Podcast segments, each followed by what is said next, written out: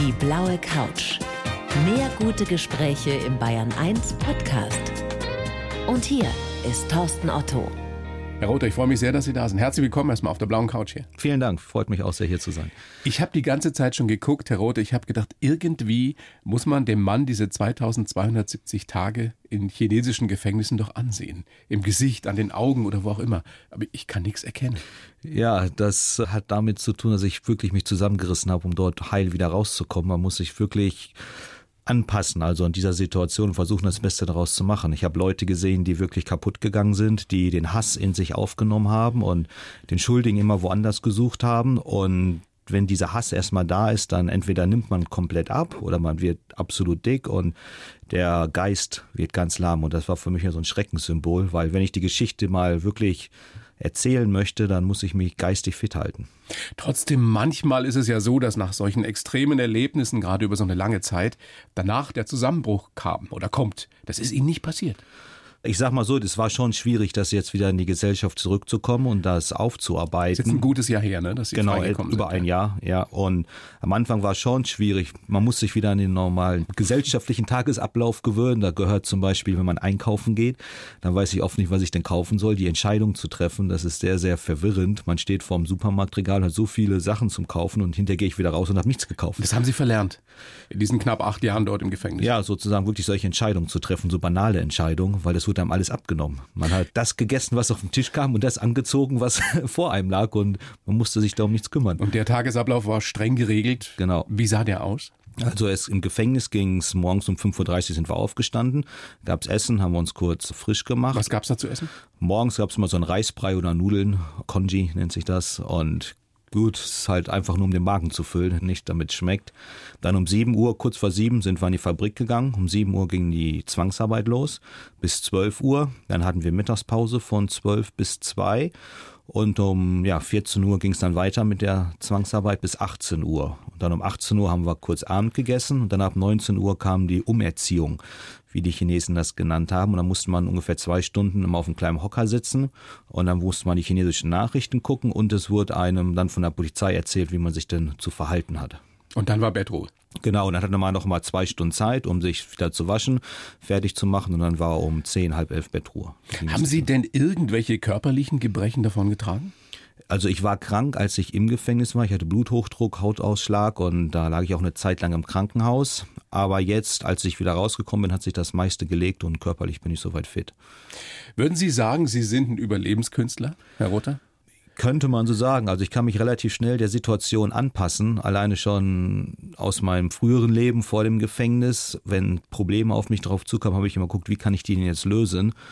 Und habe mich der Sache nicht einfach so ausgegeben. Trotzdem, ich meine, für uns, die wir uns das gar nicht vorstellen können, wie das so zugeht in chinesischen Gefängnissen, wir werden da nachher noch näher drauf eingehen, es grenzt ja schon fast an ein Wunder, dass sie das offenbar so unversehrt überstanden haben. Also ich habe andere Leute gesehen, die kaputt gegangen sind, auch durch Folter, weil sie sich dem System nicht angepasst haben. Und ich selbst, ich auch, war in Handschellen gefesselt.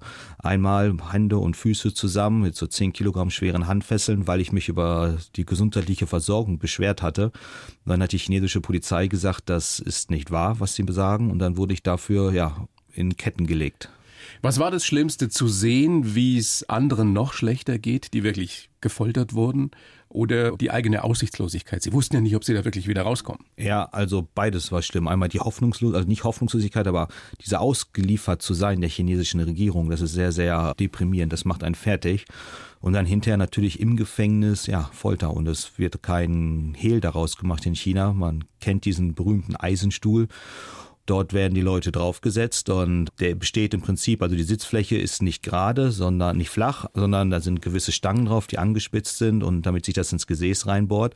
Die Hände und Füße sind daran gekettet und da sitzt man dann mal so für zwei Wochen. das ist länger. Ihnen auch passiert oder haben Sie das nur gesehen? Nein, ich habe es geschafft, da nicht reinzukommen. Da habe ich mich sehr zusammengerissen, aber ich habe es gesehen, jeden Tag. Das war für uns Abschreckung.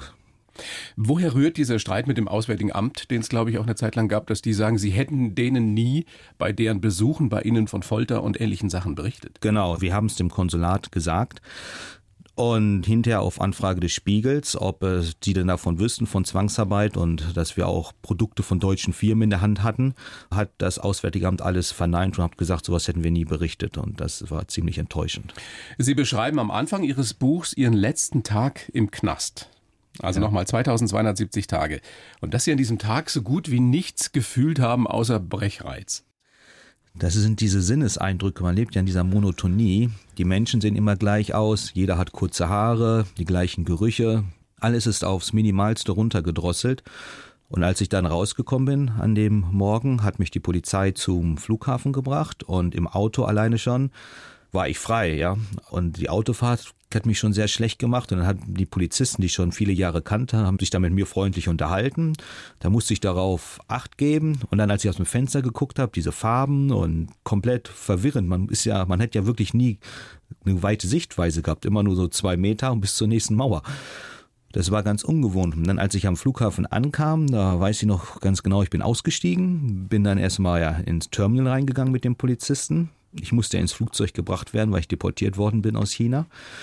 Dann lief da eine Frau an mir vorbei, also vor mir, sehr schöne, hübsche, blonde Dame. Und aber die Farben war ich erstmal ganz beeindruckt, weil wir sowas nicht gesehen haben. Und dann bin ich so in, voll in eine Wand reingelaufen. Nur da war keine Wand. Dann hat sich so eine richtige Parfümwolke vor mir hergezogen und boah, erstmal wieder was gerochen. Ne? Deswegen ist Ihnen schlecht geworden. Das war die ganze Zeit schon. Also es ja. ist der komplette die ganzen Sinneseindrücke machen einen verrückt. Haben Sie überfordert. Aber genau. wann kam denn das erste Mal dann das Gefühl von Freiheit in Ihnen auf? Und das Bewusstsein, ich habe das jetzt überlebt?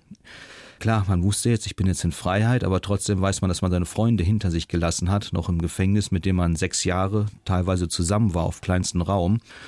Und jetzt ist man draußen und man weiß, man wird diese Leute wohl im Leben nie wiedersehen. Und da ist man absolut geteilt. Also es dauert wirklich länger, bis man wirklich realisiert, dass man frei ist. Ihr Buch heißt Drachenjahre, wie ich sieben Jahre und sieben Monate im chinesischen Gefängnis überlebte. Und es liest sich wirklich wie ein Krimi. Und man fragt sich immer wieder, also mir ging es zumindest so, echt jetzt? Hat er das wirklich erlebt? Hat er das überlebt? Ja. Passiert Ihnen das häufiger, dass Leute sagen, das kann doch gar nicht wahr sein? Ja, das höre ich sehr oft und es ist schwer für jemanden, sich das vorzustellen, der nicht da gewesen ist. Und wenn man es liest und man versucht, sich da ein Bild von zu machen, also es ist fast unmöglich. Die Komplexität der Sache und das Leben vor allem so auf kleinstem Raum mit 18 Leuten auf 19 Quadratmetern, sowas kennen wir nicht mehr. Und auf diesem Raum wird alles gemacht.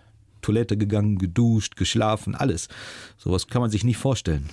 Sie saßen wegen millionenschweren Finanzbetrugs und Sie sagen bis heute, ich war unschuldig. Zumindest das, weswegen ich verurteilt wurde, habe ich nicht getan. Genau, das ist frei erfunden von der chinesischen Regierung. Also ich wurde aufgrund Vertragsbetruges angeklagt. Und damit haben wir nichts zu tun. Und die Obwohl Sie eine Menge Mist gebaut haben, was Sie ja selber auch so sagen. Also was heißt Mist? Wir haben das gemacht, was die Chinesen auch machen, das, was dort Korruption. sind. Korruption ist da unten Alltag. Beamtenbestechung. Das ist da unten Alltag, ja, das läuft so. Wenn man das unten nicht macht, dann kann man auch keine Geschäfte machen. Das ist die Denkweise, wenn wir versuchen, aus deutscher Sicht da unten das so zu sehen. Das habe ich am Anfang auch gemacht, dann funktioniert es nicht. China ist kein Rechtsstaat. Also waren Sie im Endeffekt aber Teil des Systems, das Sie danach dann so ungerecht und so grausam behandelt hat, ne? Wir haben mit dem System Geld verdient. Ja, so läuft das. Das geht Hand in Hand in China. Kann man sich wirklich nicht vorstellen. Hier. Nee, das ist anders. Ja. Mit der Distanz von über einem Jahr jetzt, die Sie jetzt wieder in Freiheit verbracht haben, was würden Sie anders machen heute? Anders machen, das ist eine schwierige Frage. Oder würden Sie überhaupt was anders machen? Wenn ich was anders machen würde, würde ich heute vielleicht nicht hier sitzen und ich hätte nicht diese Erfahrung gesammelt und könnte heute darüber nicht berichten. Die wollen Sie nicht missen, diese knapp acht Jahre im chinesischen Gefängnis? Ich sage mal, ich möchte sie nicht wiederholen, aber was ich in diesen acht Jahren gelernt habe, das hat mir eine ganz andere Sichtweise gegeben. Und ich denke mal, das auf was? Auf die Welt, auf sich selbst? Auf die Welt, auf die Gesellschaft, auf mich selber und wie die Leute denken und wie wir denn überhaupt leben.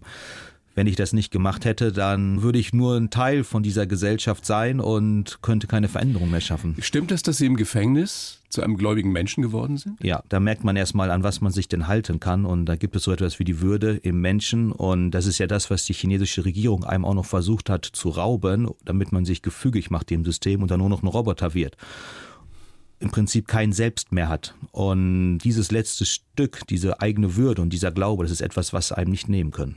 Wie versuchen die das, einem Menschen die Würde zu nehmen? Folter, Erniedrigung, zum Beispiel, wenn man mit einem Polizeibeamten spricht, da muss man sich hinknien, hinhocken, man darf niemals auf Augenhöhe mit jemandem sprechen. Man hat keine Privatsphäre, ob man auf Toilette geht, schläft oder sonst was. Man ist komplett allem ausgeliefert. Und es gibt dann halt diese Willkür der Polizei, die mit einem tun und lassen kann, was sie möchte. Wenn man sich nicht wirklich genau diesem System anpasst, dann wird man gefoltert. Und Sie sagen, Sie haben letztendlich überlebt, weil Sie sich so gut anpassen konnten weil ich mich umgeguckt habe. Ich habe versucht zu überleben in diesem Moment. Ich habe andere Leute gesehen, die geistig kaputt gegangen sind. Einmal, weil sie sich selbst den Hass überkommen haben lassen, andere Leute, weil sie gefoltert worden sind. Und wäre ich da auch, hätte ich mich auch als Querulant dargestellt, was ich einmal gemacht habe, dann wäre ich nicht mehr heiler dort rausgekommen. Sie haben gerade gesagt, also Sie möchten diese Erfahrungen zum Teil zumindest nicht missen. Sie würden das nicht, natürlich nicht wiederholen wollen, aber es war letztendlich für irgendwas gut. Dass Sie ein besserer, will ich gar nicht sagen, aber ein anderer Mensch geworden sind. Ja, ich, ich sehe es so als eine Pilgrims, Pilgrimsreise an. Das kann man so schön sagen. Andere Leute gehen den Jakobsweg. Jakob hat es auch in seiner in der Bibel geschrieben. Also jede Herausforderung, die man trifft im Leben, die ist dazu da, um einen zu verbessern und vollkommener zu machen. Und diese Rückschläge sind dazu da, was kann ich daraus lernen und wie kann ich das wieder weitergeben. Und dieses Leben, das Sie vorher gelebt haben, eben in Saus und Braus, Luxusleben mit teuren Frauen, teuren Autos, allem, was so dazugehört, das würden Sie auch nochmal so machen wollen? Es ist eine Erfahrung. Ich sage mal so, viele Menschen haben jetzt diesen Drang, dass sie gerne in dieses Leben haben möchten, sind aber nie dort gewesen. Und ich sage mal, um es wirklich zu verstehen, wie dieses Leben sich anfühlt, muss man einmal da gewesen sein, um zu verstehen, dass es eine Oberflächlichkeit ist und dass es wirklich nicht zu dem richtigen Endziel hinausführt, dass man damit nicht glücklich wird. Das wissen Sie, das sagen Sie inzwischen. Genau, das weiß ich ganz klar. Weil, und sicherlich viele jüngere Leute vielleicht auch gerade lauschen hier auf der blauen Couch, die sagen, ja. naja, aber das Leben vorher war doch schon ziemlich klasse. Ja, und die meisten wollen ja auch dahin. Und wenn ich gerade mit den Jüngeren spreche, finden die das super, dass man Ferraris gefahren hat, dass man diesen Lebensstil hatte, dass man Teil dessen war, das streben sehr viele an. Und ich war dort und von daher kann ich den Leuten sagen, wie es dort ist und dass man vielleicht umdenken sollte, ja, was, wie ich denn wirklich meine Geschäfte mache. Wie ist denn Ihr Lebensstil heute? Beziehungsweise welchen Lebensstil streben Sie an? Es gibt jetzt ganz andere Wertigkeiten im Leben. Es geht um Freundschaft, Familie, so eine gewisse Loyalität, die man im Gefängnis erfahren hat und sich gegenseitig zu unterstützen. Ich bin immer noch weiter im Investmentgeschäft tätig und möchte gerade die jüngere Generation dazu motivieren, auch Geschäfte zu machen und damit Geld zu verdienen. Nur die Frage ist, ist Geld jetzt der zentrale Punkt eines Unternehmens oder eines Projektes oder kann man mit dieser Unternehmung auch was Besseres für die äh, Umwelt schaffen und vielleicht auch was Besseres für die Menschheit, um etwas zu tun? Und das ist Ihr Ziel? Genau, da arbeiten wir dran, ja. Spannend. Herr Rother, also das ist ein wirklich lesenswertes Buch, weil es sich wie ein Krimi liest und weil man aber auch die Entwicklung eines Menschen und das Leid eines Menschen und alles, was dazugehört, eben dem entnehmen kann. Ich habe für Sie einen Lebenslauf geschrieben. Den würde ich Ihnen jetzt geben, Herr Rother. Sie ja. lesen den bitte so vor. Okay. Und sagen mir danach, was Sie davon halten. Ja, bitteschön. Ja, ich heiße Robert Rother und bin zu hoch geflogen und deshalb tief gefallen. Ich war das Investment-Wunderkind aus Deutschland, das neun Firmen gegründet hat, in China Millionen verdiente und zur High Society gehörte. Unverwundbar. So habe ich mich lange gefühlt und mein Hang zum Größenwahn und zur Protzerei wurde mir schließlich zum Verhängnis. Besonders geprägt haben mich meine vaterlose Kindheit, die Faszination Börse, die Goldgräberstimmung in China und die Erfahrung in der Hölle chinesischer Gefängnisse. Überlebt habe ich, weil ich unbedingt davon erzählen will und in Zukunft vieles besser machen möchte. Ja, das haben Sie sehr gut zusammengefasst. Da Dankeschön. Also können wir mitarbeiten auf jeden da Fall. Da können wir mitarbeiten, ja. ja. Klar, die, die Sache mit dem Hang zum Größenwahn und Protzerei da gehörte auch eine gewisse Strategie dahinter, weil ohne das wäre ich nie in China erfolgreich gewesen. Das war dazu da, um mich in diese Gesellschaft einzukaufen. Man muss da so sein, um dazuzugehören? Genau. Wenn man kein Ferrari fährt, kommt man nicht in diese Clique rein. Und das ist anders als im Westen, als in Deutschland oder in Amerika? Genau. Also Amerika weiß ich nicht, da war ich jetzt noch nicht. Aber in Deutschland zum Beispiel, wenn ich eine Firma habe und Kunden gewinnen möchte, schalte ich zum Beispiel Werbung im Radio, Fernsehen oder im Internet, um dort meine Kunden zu finden. In China in unserem Geschäft funktioniert das nicht. Da geht es nur darum, die Leute, mit denen man Geschäfte macht, die wollen sehen, was hast du denn? Und das muss man zeigen. Sie waren 21, als Sie damals nach China gegangen sind. Ja. Was war das Ziel? Und warum sind Sie überhaupt hingegangen? Also ich hatte damals die Anteile meiner ersten Firma verkauft und dann hat mich ein Freund gefragt, ob ich mitkommen möchte mal nach China. Dann war ich in Shanghai mit ihm und als ich diese Stadt gesehen habe, sind wir in Shanghai am Flughafen gelandet und dann mit dem äh, Transrapid in die Stadt gefahren. Da war ich fasziniert. Diese Hochhäuser, die Stadt, die niemals schläft, diese Aufbruchstimmung der Menschen, voller Menschenmassen und dann war ich das erste Mal im Jinmao Tower im 88. Stockwerk und habe dann über die Skyline von Shanghai geguckt. Das war eine andere Welt. Sowas kennen wir in Deutschland und auch. haben sich gedacht, da will ich es schaffen. Ja, hier bin ich erstmal zu Hause. Hier kann ich das, was ich wirklich im Kopf habe, umsetzen. Wie lange hat es denn gedauert, bis Sie da wirklich zu Hause waren? Also kann man sich als Deutscher mit den Chinesen nicht nur auf geschäftlicher Ebene, sondern auch privat schnell anfreunden? Das ist Voraussetzung. Das war etwas, was ich am Anfang falsch gemacht habe. Also ich hatte viel Lehrgeld gezahlt in China, bis hin, dass ich dort pleite gegangen bin weil ich dachte, aus deutscher Sicht den Chinesen sagen zu können, wie man eine Geschäfte macht. Und ich dachte, dass unsere deutsche Sichtweise die bessere sei. Und das ist natürlich absolut falsch. Dann musste ich viel Lehrgeld dafür zahlen, habe dann meine Denkweise umge gedreht, habe dann versucht, von den Chinesen zu lernen, wie man denn in China Geschäfte macht. Und gerade in China gibt es nicht den Unterschied zwischen Privat und Geschäft. Ich muss erstmal privat Freund werden, um überhaupt Geschäfte zu machen. Das ist ganz anders als bei uns. Und der Anfang vom Aufstieg von äh, Robert Rother war dann ja der Börsencrash. Genau, 2008. die Wirtschaftskrise, das war unser Durchbruch. Ja. Weil? Die chinesische Regierung hatte sehr viel Angst und hat das Finanzsystem im Prinzip gestoppt. Man konnte kein Geld mehr rein und raus transferieren, was oder so schwierig ist. Es gibt keine freien Transaktionen, wie wir das kennen. Und in Zeiten der Krise sind die Fabriken zusammengebrochen, Kunden haben nicht mehr gezahlt, äh, Unternehmer sind weggelaufen und von unseren Freunden auch, die hatten keinen Cashflow mehr.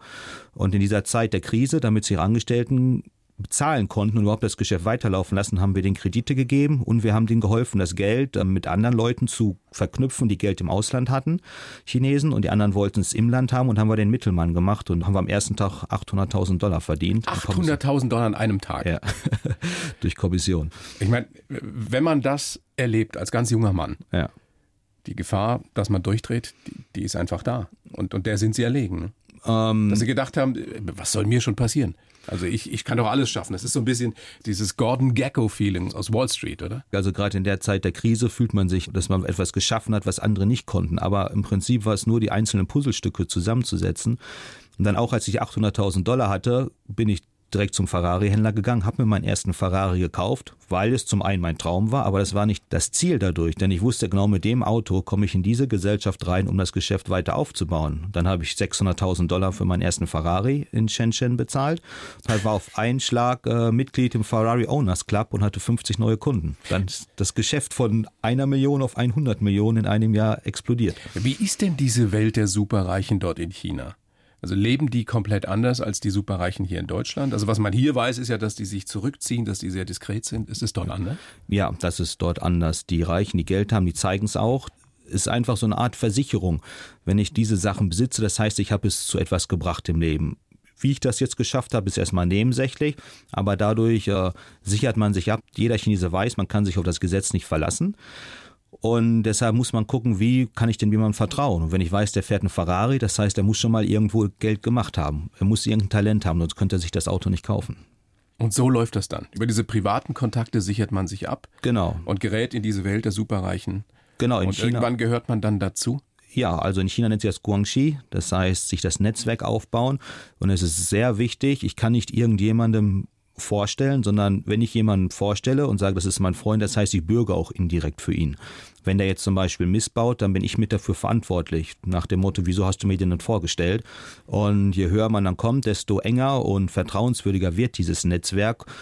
Man braucht hinterher auch keine Verträge mehr unterschreiben mit Chinesen, gar nichts. Das lief alles wirklich noch per Handschlag so wie wir es früher in Deutschland gemacht haben. Trotzdem war das ja alles ein Ritt auf der Rasierklinge, weil Sie auf der einen Seite eben diese Kontakte zu den Superreichen hatten, auf der anderen Seite müssen Sie doch irgendwann geahnt haben, dass Sie der Regierung ein Dorn im Auge sind, dass Sie da irgendwann zum Staatsfeind werden würden. Also Ihren Geschäften. Es gab ein Projekt, was der Regierung sehr zugestoßen hat. Ich hatte eine Webseite aufgebaut, die hieß Finance China. Die hat chinesische Aktieninformationen ins Englische übersetzt. Ich habe mir die Lizenzen von der chinesischen Regierung damals gekauft und war damit absolut auf der legalen Seite. Nur damals konnten Ausländer noch nicht in China investieren. Es war nur sehr begrenzt möglich für Institutionelle, aber nicht für den Privatanleger. Und ich habe darauf gewettet, dass sich eines Tages der Markt öffnen wird und habe Millionen in dieses Finanzportal investiert. Und war ich so der größte Datenanbieter für chinesische Aktieninformationen. Da haben 30 Leute dran gearbeitet, täglich die Nachrichten übersetzt und ich habe meine eigenen Kommentare dazu geschrieben. Und das ist etwas, was der chinesischen Regierung nicht gefällt. Wer die Medien kontrolliert, kontrolliert auch die Meinung der Menschen. Dann einen Monat bevor ich verhaftet worden bin, kam ein Freund auf mich drauf zu, ein Bekannter, und hat gesagt, Robert, die Leute in Peking, die gucken sehr kritisch auf dein Projekt. Also der drauf. hat sie gewarnt sogar. Genau, der hat sie gewarnt. Aber sie wollten es nicht wahrhaben. Ich war nach der westlichen Denkweise wieder auf der richtigen Seite, weil ich habe die Verträge, ich habe die Lizenzen gekauft und ich dachte, okay, was wollt ihr denn machen? Ich habe ja alles legal gemacht. Und das habe ich in der Sache unterschätzt, dass diese Rechtsstaatlichkeit dort unten keinen Wert hat. Dann sind Sie einen Monat später verhaftet worden, weil, glaube ich, auch ein Taiwanese, ein Kunde von Ihnen, Ja. Sie verklagt hat. Genau. Er wollte seine Investition zurück und Sie konnten ihn nicht auszahlen. Äh, nein, das ist nicht korrekt. Wer hat bei uns Geld investiert, vertraglich festgelegt, auf ein Jahr. Und wenn ich. Der wollte sein Geld früher früher zurück. Genau, er wollte sein Geld früher zurück. Und dann haben wir die Hälfte zurückgezahlt, was im Prinzip gegen den Vertrag war, aber das hat ihm nicht gereicht und dann hat er uns ja mit verklagt. Hinterher hat sich dann herausgestellt, dass er im Prinzip einen Sündenbock brauchte, weil er selbst mehrere hundert Millionen US-Dollar aus seiner eigenen Versicherungsagentur, die Singfor in Taiwan, gestohlen hat. Und wurde damit dann auch verklagt auf mehreren Instanzen in Taiwan und sitzt jetzt auch im Gefängnis. Sie sind dann festgenommen worden, saßen in U-Haft, glaube ich, insgesamt drei Jahre. Drei Jahre, zwei Monate, ja. Wie lange hat es gedauert, bis Sie gewusst haben, so schnell komme ich hier nicht mehr raus? Weil Sie dachten ja eben, Sie wären unverwundbar. Ähm, also, das kann man so nicht sagen. Ähm, es geht nicht so, dass man jetzt weiß, okay, man sitzt so und so lange da. Das erste Mal, als mich die Polizei verhaftet hat, haben sie gesagt, wir brauchen sie für drei Tage in Untersuchungshaft. Danach wurde es verlängert auf sieben Tage, dann auf einen Monat, dann auf zwei Monate. Und so hat sich das Ganze erstmal auf 13 Monate hin ausgedehnt, obwohl man nie das Ende kennt. Und ich wusste, dass wir nichts Schlimmes gemacht haben oder nichts äh, Illegales. Und von daher bin ich auch stur geblieben. Ich habe der Polizei nicht klein beigegeben. In den ersten 13 Monaten haben sie versucht, mich zu brechen. Die haben äh, meine Aussagen gefälscht. Die haben mich teilweise 10, 12 Stunden auf einem kleinen Hocker sitzen lassen, haben mich versucht auszuspielen, damit ich den Finger auf meine Geschäftspartnerin lege und sage, dass sie schuldig ist, weil dann wäre der Fall erledigt gewesen. Sie haben ja, mich erniedrigt, haben mich als deutsches Stück Scheiße beschimpft, haben mir falsche Beweise vorgelegt und haben gesagt, okay, hier, deine Partnerin hat ausgesagt, das heißt, du bist der Boss und jetzt kriegst du die Todesstrafe. Also es hieß permanent, wurde man in eine Illusion in eine Welt hineingeschaffen, die nicht real war. Mit der einzigen Konsequenz, dass du gestehst. Wie haben Sie das durchgestanden? Wieso sind Sie nicht irgendwann eingeknickt und haben gesagt, ich schwärze jetzt meine Partnerin an, dann bin ich da raus? Weil ich zum einen wusste, dass wir nichts falsch gemacht haben und zum anderen, weil es ging nicht, es geht, geht gegen meine Natur. Also es war wirklich, da wächst ein Hass in einem, wenn man sieht, dass man jemandem so ausgeliefert ist und die so eine Willkür auf einen haben und man weiß, die wollen einen nur abfertigen. Da war für mich klar, da musst du irgendwie durch. Zu wie vielen Jahren sind Sie dann verurteilt worden? Zu acht Jahren. Und nach sieben Jahren und sieben Monaten wurde ich dann aufgrund guter Führung entlassen. Was haben Sie in dem Moment gedacht, als dieses Urteil fiel? Das Urteil habe ich nach knapp drei Jahren erfahren. Ich war immer noch dem Glauben, dass das ja irgendein Missverständnis sein muss. Und äh, dass ich freigesprochen werde, daran habe ich nicht geglaubt, weil 99,9 Prozent der Leute, die in China verhaftet werden, werden auch verurteilt. Da hat man natürlich überhaupt keine Chance. Aber ich dachte, dass man vielleicht drei Jahre kriegt und dann ist die Sache erledigt.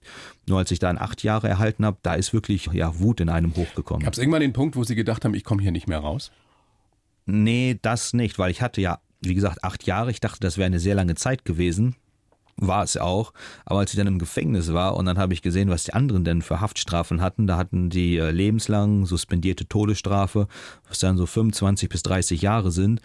Und da wusste ich ja, dass meine Haftstrafe relativ gering ist. Und ich hatte dann nur noch ja knapp fünf Jahre abzusitzen, offiziell. Das war dann im Vergleich zu anderen ein kleiner Lichtschimmer. Und da wusste ich, okay, die Zeit musst du jetzt hier noch überstehen, um dann hinterher wirklich der Welt zu erzählen, was denn hier passiert. Aber es gab den Zeitpunkt, wo Sie eigentlich nicht mehr konnten, wo Sie auch nicht mehr leben wollten. Das war zur Zeit, bevor ich das Urteil erhalten habe. Also war, noch in Untersuchungshaft. Genau, in Untersuchungshaft, weil man dieser Hilflosigkeit ausgesetzt ist und ich wollte, dass die Sache an die Medien kommt.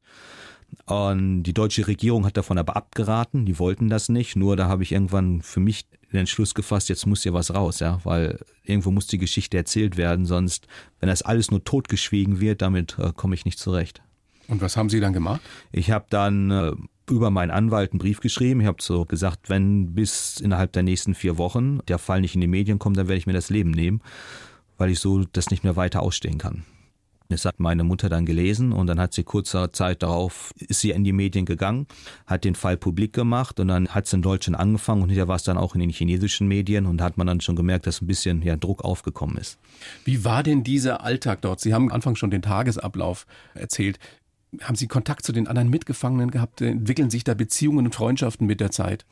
Also wie, wie Eben äh, ja. schafft man es, dass man nicht durchdreht? Man muss Freunde haben, man muss zu gewissen Gruppierungen dazugehören, Man braucht Freunde, um zu überleben, alleine um geistig schon fit zu sein. Man macht sehr, sehr intime Freundschaften. Also es geht wirklich in die Familie, in die Bruderschaft mit diesen Menschen. Kontakte, die Sie bis heute haben? Die ich bis heute habe. Einige sind entlassen worden, mit denen bin ich immer noch in Kontakt. Andere sitzen noch im Gefängnis.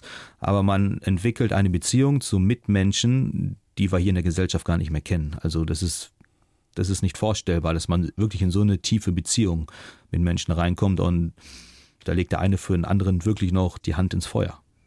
Sind Sie jemals von anderen Gefangenen auch bedroht worden? Gab es brenzlige, lebensgefährliche Situationen? Es gab eine Situation, ich hatte mal ein Problem mit einem Mongolen, Batu, und aus irgendeinem Grund mochte er mich nicht mehr und hat versucht, mich immer unter Druck zu setzen.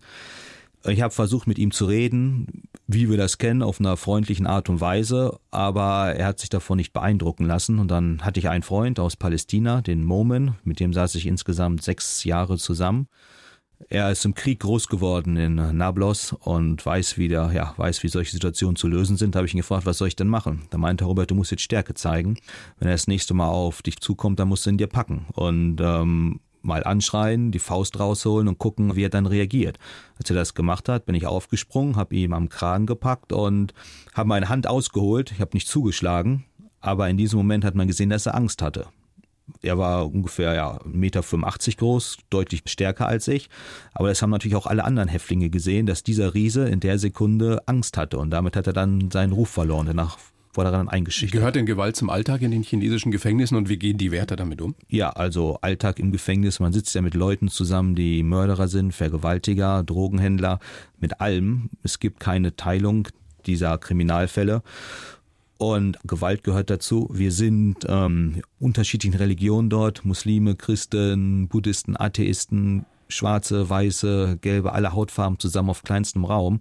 Da gibt es immer Konfliktpotenzial. Aber im Prinzip gab es noch einen Feind, der viel größer war, und das war die Polizei, die uns so unterdrückt hat und erniedrigt hat.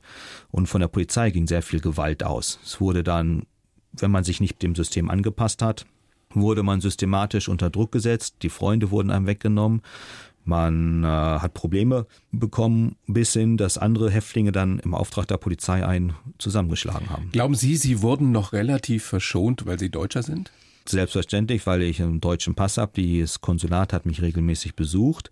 Aber auch, weil ich nicht wirklich in die typische Kategorie der Kriminellen reingepasst habe. Ich habe keinen umgebracht, ich habe äh, nicht mit Drogen gehandelt, keine Vergewaltigung gemacht, sondern bei mir ging es um Geschäft, ums Geld. Und da ich einen ganz anderen Wissensstand hatte als die meisten anderen Häftlinge, konnte ich mich da relativ distanzieren aus diesen Sachen. Das hat die Polizei natürlich auch gemerkt. Es hätte jetzt keinen Sinn gemacht, mich in dieser Hinsicht groß zu unterdrücken, weil ich wusste, wie ich mir auch verteidigen kann, aber nicht mit der Faust, sondern mit Worten. Was mich so ein bisschen überrascht, Herr Rother, dass Sie offensichtlich so, so relativ nüchtern darüber sprechen können. Haben Sie all die Gefühle, die Wut, den Zorn, die Trauer, haben Sie das in sich irgendwie abgekapselt oder haben Sie das woanders schon rausgelassen? Man darf keine Emotionen im Gefängnis zeigen. Man muss sich unter Schon Kontrolle klar, aber die sind ja irgendwo da. Genau, also ich habe äh, relativ früh viel von Mahatma Gandhi gelesen und Gandhi hat gesagt, zu seiner Zeit der Unterdrückung, wenn dieser Hass und die Wut in dich kommt, dann musst du die in eine Art Schublade reinpacken und halt sie dort auf, lade sie auf wie eine Batterie. Und eines Tages, wenn die Zeit gekommen ist, kannst du diese negative Energie da wieder rausziehen und du nutzt sie dann. Du drehst sie einfach um in etwas Positives und dann hast du die Kraft, um die Welt zu verändern. Und jedes Mal, wenn diese Wut, der Hass in mich aufkam, habe ich es in diese Schublade reingesteckt und gewartet, okay, eines Tages kommt die Zeit, wo ich das wieder umsetzen werde. Wie hat diese Zeit, diese knapp acht Jahre, diese 2270 Tage dort in diesen chinesischen Gefängnissen Sie verändert? Wenn Sie es auf den Punkt bringen. Man ist 180 Grad gedreht. Man ist nicht heißt, mehr gleich Person. Man kann es auf Menschlichkeit hinaus sagen. Der Umgang mit Menschen, der Umgang mit der Umwelt, der Umgang mit sich selbst hat sich komplett verändert. Also Sie sind tatsächlich ein besserer Mensch dadurch geworden. Das müssen Sie beurteilen. Nein, das, aber Sie sagen, Sie sagen das ja gerade ja. über sich selber, wenn Sie sagen, die ich habe mich verändert, ja. Wenn ich früher Sicht auf die Welt, auf die Gesellschaft. Man lebt ganz anders. Man lebt in dieser Achtsamkeit. Man kann den Tag genießen, den Moment, hier zu sitzen, mit Ihnen zu sprechen. Man kann auch den Regen draußen mal genießen oder den Kaffee, den man trinkt. Da hat man ganz anderes Gefühl dafür. Und man kann wirklich im Jetzt, im Moment da sein und versuchen, alles zu geben. Regen Sie sich noch auf über Kleinigkeiten? Also Nö. wenn Sie im Auto sitzen und einer nimmt Ihnen die Vorfahrt oder sowas? Nee, ach, das juckt einen nicht mehr. Wirklich nicht mehr? Gar nicht mehr, nein, ja. überhaupt nicht. Überhaupt, worüber sich Menschen aufregen im Alltag, Da hat man nur noch ein Lächeln dafür. Wie ist das mit dem Coronavirus zum Beispiel, der uns ja so beschäftigt gerade? Ja, das habe ich keine Angst vor. Ich wurde ich gerade auch schon gefragt, aber ich fahre mit dem Zug, ich bin jeden Tag jetzt in einer neuen Stadt, treffe neue Leute, schüttel die Hand, umarme Menschen, habe ich keine Angst vor. Die Frage ist, mache ich mir wirklich die Angst selber? Oder ich habe im Gefängnis gesehen, es gibt so viele Heilmethoden selber. Man braucht keine Medizin, um sich selbst zu heilen. Zum Beispiel? Einfach nur die richtige geistige Einstellung. Ja. Wir machen uns krank durch unsere Denkweise. Und äh, wenn ich ein positives Denken habe und positiv der Umwelt eingestimmt bin und eine gewisse Liebe habe für die Mitmenschen, dann werde ich auch nicht so schnell krank. Und wenn ich krank werde, werde ich auch relativ schnell wieder gesund. Das ist Ihre Überzeugung. Das habe ich Die, selbst die Sie im, miterlebt. Gefäng im Gefängnis gewonnen Ja. haben. Ja. Weil es An sich selbst erlebt. an mir selbst, ja. Es gibt ja keine wirkliche medizinische Versorgung dort und die Medikamente, die man kriegt, sind viel gefährlicher als alles andere. Man weiß ja nicht, was da drin steckt. Und die meisten Sachen einfach nur mit einer guten geistigen Einstellung ist das das Fundament zur Selbstheilung. Wenn jemand jetzt Ihr Buch liest, Herr Rother, Drachenjahre, was wünschen Sie sich, was er danach sagt? dass es eine Art Auferweckung ist, ja, wie er denn sein Leben führt und wie vielleicht auch im Umgang mit China sich selbst hinterfragt, macht es jetzt Sinn, Made in China zu kaufen und auch mal fragen, okay, wie reagiert denn die deutsche Regierung in der Zusammenarbeit mit China und vielleicht auch mal unser eigenes Grundgesetz lesen, Artikel 1, die Würde eines Menschen zu wahren ist unantastbar. unantastbar. Und in Punkt 2 auch, wir sind dafür weltweit verantwortlich, das umzusetzen. Und das ist unser Gesetz. Und das ist sehr, sehr wertvoll. Und das mal wirklich wert zu schätzen. Und dann mal hinterfragen, wie unsere Regierung dazu steht und die Wirtschaft. Aber das Leben des Robert Rother, zumindest bis vor ein paar Jahren, nicht unbedingt zur Nachahmung gedacht, oder? Oder sollte jeder ähnliche Erfahrungen machen müssen? Das hängt von der Person ab. Manche brauchen diese Erfahrung, hoch zu gehen und tief zu fallen, um dann etwas zu erkennen. Andere gehen anderen Weg. Das hat Gott für uns so arrangiert. Sie haben das gebraucht. Für mich war es dieser Weg, ja, genau, um diese Erfahrung zu sammeln und dadurch meine Rückschlüsse zu ziehen. Herr Rother, vielen Dank für das Gespräch. Vielen Dank, Ja. hat mich auch sehr gefreut. Bedanke mich sehr, wünsche Ihnen alles Gute. Ja. Bleiben Sie gesund. Dankeschön. Und ja, Drachenjahre, wie ich sieben Jahre und sieben Monate im chinesischen Gefängnis überlebte, Ihr Buch. Dankeschön. Mich Sehr sehr, gern. gefreut, Herr Otto. Die blaue Couch, der Bayern 1 Talk als Podcast. Natürlich auch im Radio. Montag bis Donnerstag ab 19 Uhr.